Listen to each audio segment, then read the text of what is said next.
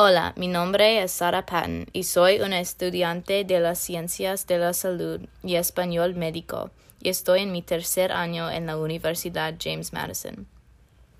Soy del norte de Virginia, fuera del Distrito de Columbia. Me interesé en este tema cuando yo miré la película corta llamada El orden de las cosas, que se puede encontrar en YouTube. La película es sobre una mujer que vive toda su vida en cautiverio por su esposo abusivo y ella está demasiado asustada para enfrentarse a él.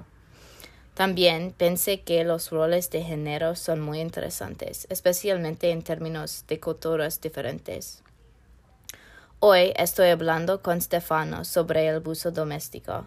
Él estará hablando sobre su experiencia con víctimas del abuso Stefano y su familia son de Guatemala, pero él vive en los Estados Unidos ahora. Le pedí que hablara conmigo porque este es un tema muy sensible y puede ser difícil hablar de estos temas para la gente que han sido víctimas. Stefano, dime lo que el concepto de abuso sexual significa para ti. Ah, gracias, Sara. Me llamo Stefano y yo soy también un estudiante aquí en la Universidad de James Madison. Y quería decir gracias por tenerme en el podcast y uh, para darme la oportunidad de uh, decir uh, mi experiencia sobre el tópico de el abuso doméstico. yo sé que es un tópico bien sensitivo y solo quería dar una un, chiquita historia de mi familia en Guatemala. Eh, entonces, yo vivo aquí en los Estados Unidos ahorita, pero todos los veranos Um, yo y mi familia vamos a vacaciones a, la ciudad de Guatemala y ahí tenemos la oportunidad de ver toda la familia ahí.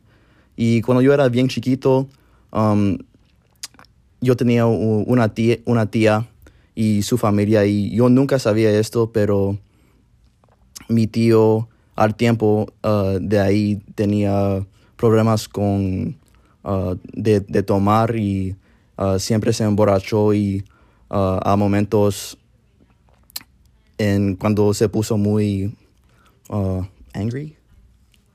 Uh, muy enojado. Enojado, sí, Cuando, cuando, estaba enojado. se, uh, uh, a veces pegó a mi tía y yo sé que uh, era una cosa que después de eso, después de oír todo eso, mi familia um, le reportó al policía y todo eso, pero es muy difícil para una familia de recurrir o like recover, recurrir de ese problema de abuso doméstico y también creo que uh, no solo en, eh, en mi familia, pero es un parte de la cultura en Guatemala y pasa en todo todos lados con um, muchas diferentes familias.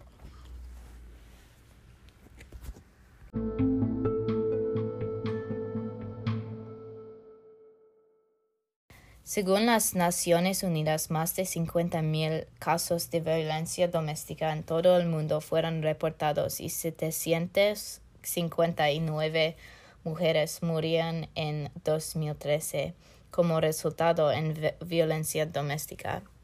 El país tiene una historia fuerte de discriminación contra las mujeres y esta exclusión ha producido formas de violencia estructural y institucional, formas de violencia.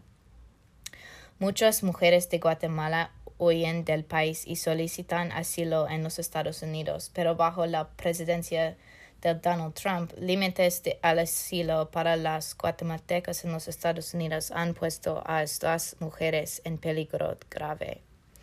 Tristemente, hay historias incontables de mujeres en esta situación. Stefano, hablemos de las historias de la violencia y en la sociedad. Sí, Sara, hay muchas historias de violencia, ese tipo de violencia, ah, de abuso doméstico en, en la ciudad de Guatemala. Yo sé que mi tía cuando tenía ese problema de abuso en su casa, ella llamó a una abogada muy famosa uh, que se llama Dora Marisol López. Um, Dora es un, una abogada uh, muy famosa en, um, en, Guatemala y que tiene mucha experiencia de tratando de ayudar a, estas, a estas mujeres que tienen ese problema de abuso. Um, mi tía dijo muchas historias de los diferentes mujeres que uh, llamaron a, a, Dora para ayuda. Um, hay un, una incidencia de una mujer que su marido le estaba siguiendo cuando fue a la escuela para recoger sus hijos y también una mujer que su marido le estaba golpeando con un lapicero en, en su mano. Entonces, um, es, es, muy importante para tener esos tipos de héroes en, en la ciudad que trata, tratan a um, parar este problema de abuso como, como Dora. Entonces, sí, es muy importante. Sí, es, uh, las cuentas son muy terribles y um, también es terrible um, la, la, falta de atención a las uh, situaciones y um, también uh, yo tengo algunas preguntas para ti, Stefano. ¿De qué maneras piensas uh, los valores culturas de tu país afectan los roles de género y se relacionan con el abuso doméstico? Uh, yo es un um, buena pregunta y yo creo que hay hay mucho para conectar uh, ese problema en Guatemala con la cultura. Um, cuando estamos comparando la cultura aquí en, en los Estados Unidos con uh, de allá en Guatemala, podemos ver que es, es mucho más viejo. Um, lo que sea es, lo que estoy tratando de decir es, a veces en muchos en muchas familias el hombre es el, el, el protector y es el, el, más fuerte, el más macho, entonces, y, y la novia o la marida es como tímida. Entonces, es, esto puede... Uh, hay... Hay más femenino, es, Y ellos pueden cruzar la línea y uh, ellos saben que son más fuertes que esas mujeres, entonces uh, le golpean. Entonces, eh, es, es un bien problema. Sí, yo entiendo. ¿Y, sabías uh, que Guatemala tiene uno de los índices más altos de violencia mortal contra mujeres en el mundo? No, yo no sabía eso, pero um, yo puedo creer eso muy bien. Es, es, yo puedo creer eso. Sí. ¿Y por qué piensas que las tasas de violencia son, tas, uh, lo siento, son tan altas en tu país?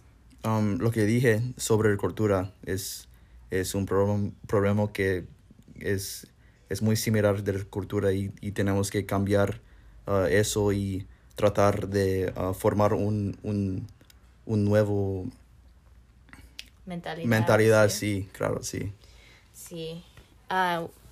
Bueno, gracias, Stefano. Este, esto es un tema pesado, pero es una tragedia muy real yo creo que es nuestro trabajo como miembros jóvenes de la sociedad para ponernos, ponernos de pie y hablar por aquellos que son silenciados y aislados por el miedo. Claro que sí. Sí. Y el número para la línea directa internacional, internacional de la Casa de las Mujeres que trabajan con víctimas del abuso doméstico es um, 770-413 y 5557. Gracias por escuchar. Hasta luego. Gracias por tenerme. Hasta luego. Adiós.